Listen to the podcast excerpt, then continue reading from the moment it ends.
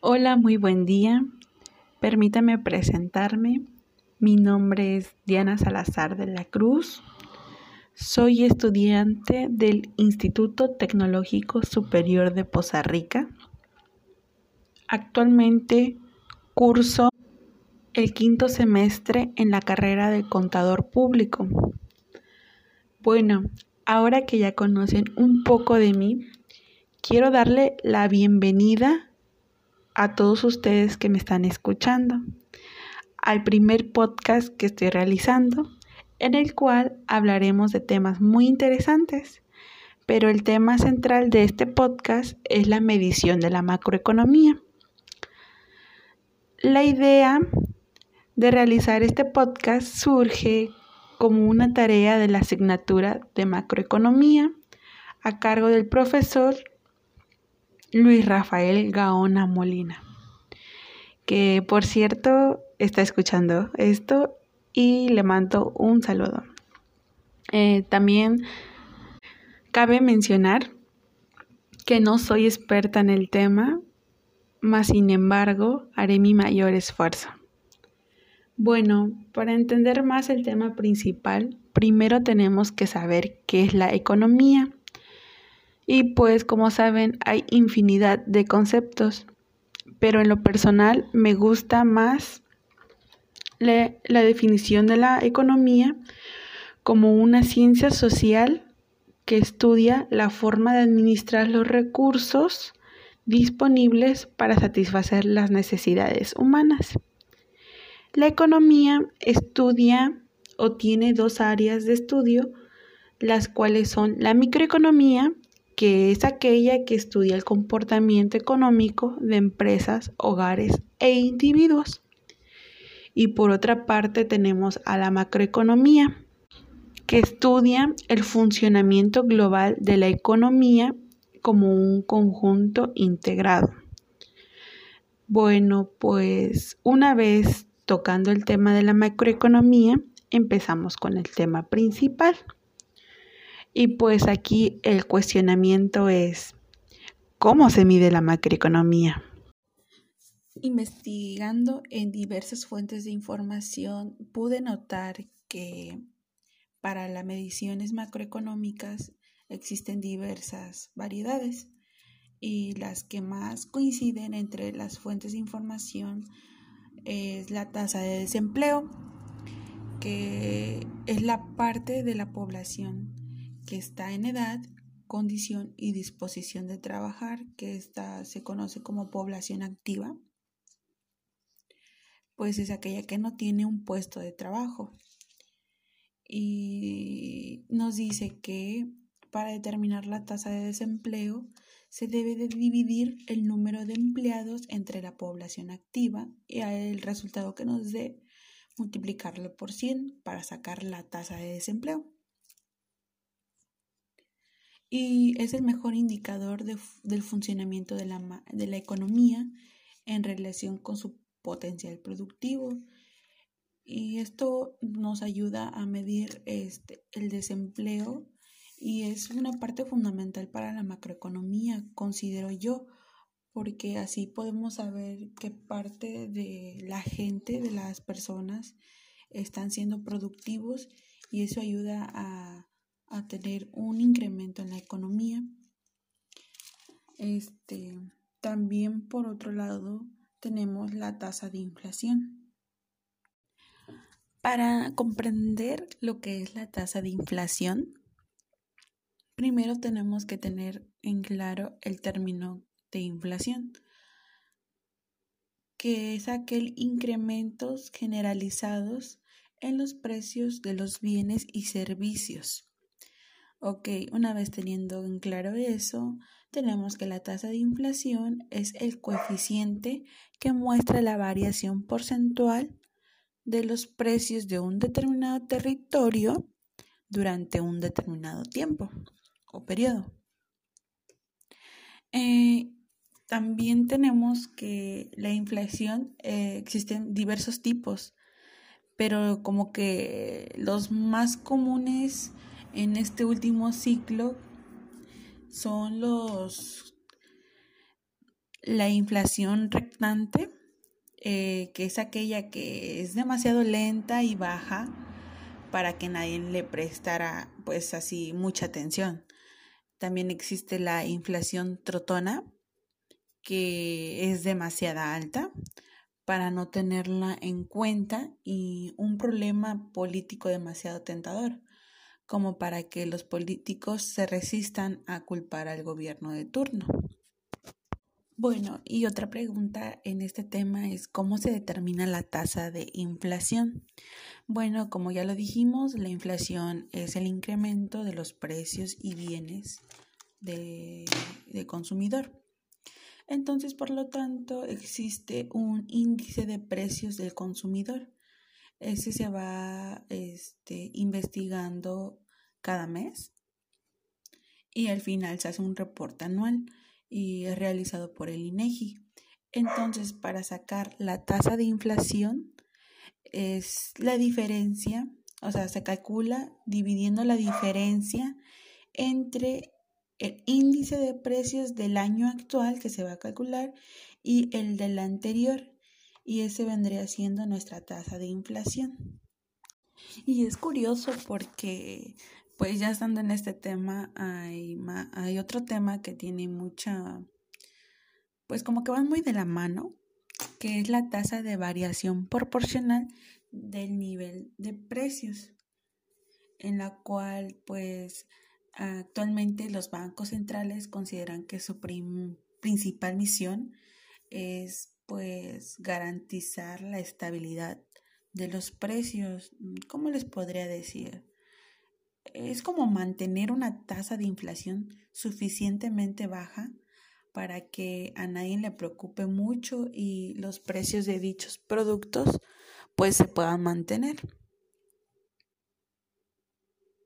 Bueno, pues una vez que ya tengamos claro o tenemos claro qué es la tasa de inflación y la inflación, pues podemos seguir con la siguiente medición en el cual diversas fuentes de información coinciden mucho, es el tipo de interés real, que es como el rendimiento neto que obtenemos en la cesión de una cantidad de capital o dinero. ¿Y cómo se saca el interés real? Pues para calcular el tipo de interés real, primero tenemos que restar al tipo de interés nominal la tasa de inflación lo más aproximado posible, siendo el tipo de interés nominal aquel pues que viene expresado en moneda nacional y que no tiene en cuenta el efecto de la inflación y pues obviamente por lo tanto no contabiliza contabiliza perdón, el poder adquisitivo. Y pues independientemente de eso existen otras mediciones o conceptos que se necesitan para este tema, como lo es la bolsa de valores, que es un único índice, un gran número de valores que influyen en la inversión entre, entre los que se encuentran el optimismo de los inversores, los beneficios futuros esperados y el tipo de interés real. También por otro lado tenemos el tipo de cambio, que este pues determina el precio relativo de los bienes extranjeros expresados en bienes producidos en nuestro país. Bueno, aquí ya vamos a otro tema que la verdad eh, lo deja lo último porque considero que pues es lo más importante, es, es como que lo que encabeza todo el tipo de mediciones y que a lo mejor pues alguno o la mayoría de ustedes han escuchado hablar de este tema, el cual es el PIB, conocido como el Producto Interno Bruto. Y como les dije, es el primer indicador fundamental dentro de la macroeconomía. Bueno, pues para los que no tengan conocimientos de este tema, eh, el PIB representa el resultado final de la actividad productiva de las unidades de producción residentes. Y como les dije desde un principio, es un indicador económico que se usa para medir la riqueza que genera un país en el plazo de un año, como lo dice su definición, así también como la evolución de su economía.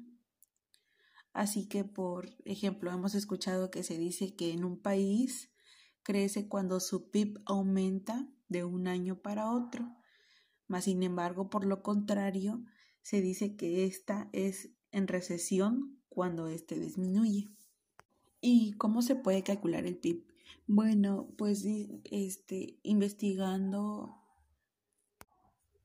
vi que existen tres metodologías diferentes para obtener el resultado.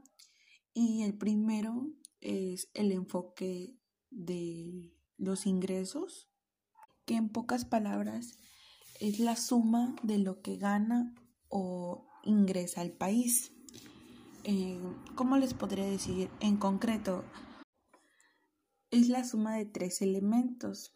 El primer elemento es la remuneración de los asalariados, el segundo elemento es el excedente bruto de explotación y el tercer elemento los impuestos menos las subvenciones que como ya hecha fórmula quedaría que el PIB es igual a RA, que es la renta de los trabajadores, más EBE, e, que es el excedente bruto de explotaciones, más, entre paréntesis, el impuesto menos las subvenciones.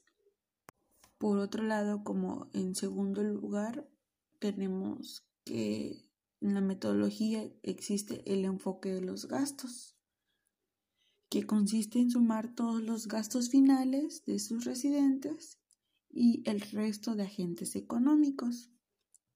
Y pues esto se hace mediante su demanda agregada. Eh, en otras palabras, se suma el valor de todas las compras, el consumo de hogares e instituciones sin ánimo de lucro las inversiones de empresas y familias, el gasto en consumo final del sector público y las exportaciones netas, que es el resultado de restar el valor de las exportaciones menos las importaciones. Y ya formulado esto, quedaría como que el PIB es igual a C, que es el consumo, más I, que es la inversión, más G, que es el gasto público más las exportaciones menos importaciones, que a todo este tiempo de, estudios siento que es el, que más eh, practican las, en las escuelas. Y como tercer metodología tenemos el enfoque del valor agregado. Este funciona de forma opuesta al enfoque de los gastos, ya que con esta forma de calcular el PIB se suman las ventas de productos y servicios para ajustar los gastos. Ya formulado esto, quedaría que el PIB es igual a VAB, que hace referencia al valor agregado bruto, más impuestos y los subvenciones. Y así concluimos este tema del PIB, que como lo dijimos es una medición más de la macroeconomía. Y es muy conocido, pero existe otro que también es muy importante y con el cual terminaremos este podcast, el cual es el PNB que es el Producto Nacional Bruto. Mm, igual siento que es uno de los temas o mediciones de la macroeconomía, economía, más sonados en noticias, en todos lados. Y pues para los que no conozcan el tema, un, para contextualizar tenemos que es el valor de todos los bienes y servicios finales producidos en un periodo determinado por factores de producción que son propiedad de los residentes en el país. Bueno, y se dice que es importante tomar en cuenta lo siguiente, que se insiste en que sean bienes y servicios finales para evitar la doble contabilización. Y bueno, para el cálculo de este es por eso que les expliqué cómo se determinaba el PIB, ya que para el cálculo del PNB habrá que añadir al PIB las rentas que los residentes nacionales consiguen en el extranjero. Esto lo, este término lo vamos a, a simplificar con las letras RRN y se habrán de restar las rentas obtenidas por los residentes extranjeros del país que estamos analizando, que sería RRE. Por lo tanto, nuestra fórmula quedaría que el PNB es igual al PIB más el RRN menos el RRE.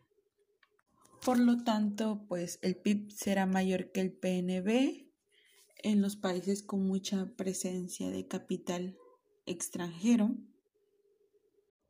y al contrario, en los países donde las inversiones en el extranjero sean altas, en estos casos pues será mayor el PNB que el PIB, ya que el RRN aumentará. Y pues mm, es muy, de mucha importancia ya que esta pues mide la riqueza generada dentro de un país con la diferencia de que tal como hemos comentado no tiene en cuenta si esos factores de producción son propiedad de nacionales o de extranjeros. Y como conclusión todo lo que mencionamos pues nos ayuda a medir y hacer el cálculo de la economía en países en global y pues espero que esta información les sea útil y que haya sido de su agrado. Muchas gracias por su atención y los espero para el siguiente podcast.